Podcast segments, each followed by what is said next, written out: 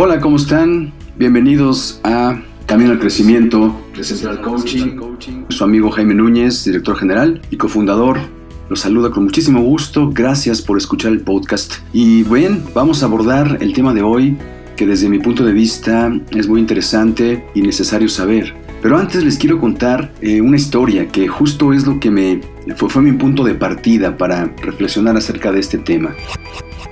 Resulta que en este contenido que leí, habla acerca de un pueblo en Pakistán muy pobre, en donde la gente no tenía un sistema de alcantarillado y un sistema de desagüe. Por lo tanto, todo el desperdicio humano, toda la basura era depositada al aire libre, eh, a la vista de todos. Y esto empezó a ocasionar muchísimas enfermedades y también a elevar la tasa de mortandad. La gente no vivía más allá de los 65 años. Y sí, en pleno año 2020. Entonces, eh, los ciudadanos empezaron a hacer peticiones al gobierno, a enviar cartas pues a la administración o al gobernador, qué sé yo, y, no les hizo caso, no lograron que su voz fuera escuchada por más y más intentos que hacían. Se levantaron en, en manifestación, salieron a las calles, etc. Fue en vano el esfuerzo, no les hicieron caso. Por lo tanto, ellos decidieron por su propia cuenta y con sus propios recursos construir un sistema de alcantarillado a la medida de sus posibilidades, no sé, instalar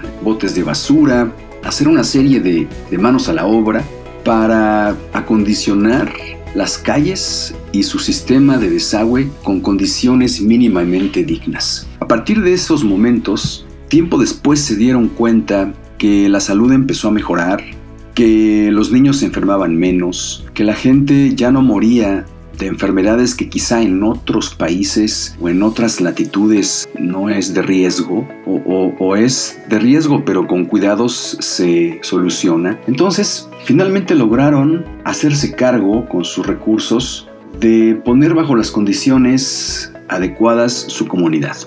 Esto me llevó a reflexionar una metáfora de la vida que es eh, cuando no le damos un canal de expresión, un canal de salida, o cuando no depositamos las cosas que son dañinas en su lugar, nos pueden hacer daño. ¿sí? En este caso fue con desperdicio humano, con basura en una comunidad, pero ¿qué pasa también con eh, los desechos o todo eso que los seres humanos desperdiciamos, generamos y que no le damos un canal de salida? Por ejemplo, las emociones.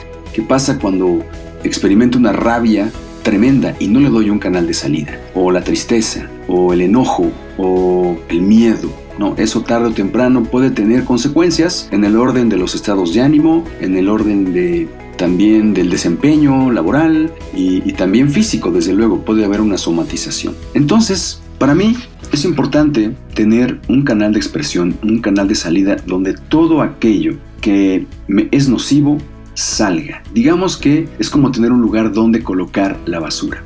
Hay una disciplina muy interesante, muy hermosa, es una, filosofía, una forma de vida, que es el feng shui.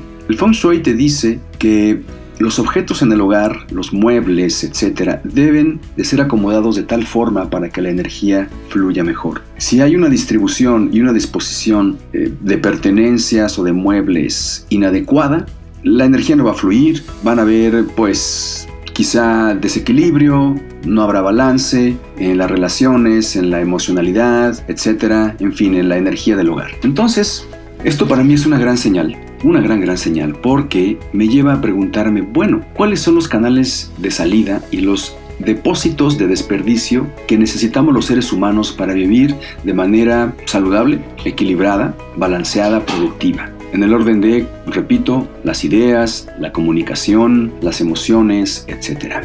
Muy importante esto, ¿no? Entonces, volviendo a la metáfora del pueblo de Pakistán que finalmente logró hacerse cargo por su propia cuenta de la situación, ¿en qué aspectos de nuestras vidas necesitamos, una, o pedir ayuda, quizá profesional, para que nos acerquen un canal de salida y un lugar donde depositar el desperdicio. O dos, hacerle como este pueblo en Pakistán que se hicieron cargo por su propia cuenta. ¿En qué eh, lugares, con qué personas, en qué pues ámbitos de tu vida necesitas tomar acción y necesitas tomar la iniciativa para construir un canal de salida, construirle un lugar, un repositorio, un depósito a todo aquello que quieres expresar, todo aquello que quieres decir todo eso que has callado, todo eso que sientes y que no hayas por dónde darle un canal y que salga la luz, quizá sea buen momento de empezar a pensar en echar manos a la obra y tomar la iniciativa.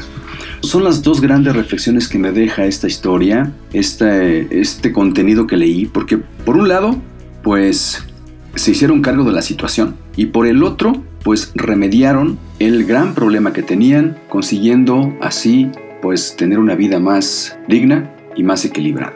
Pues muchas gracias por escuchar este podcast, nos vemos en el próximo y que la salud los acompañe.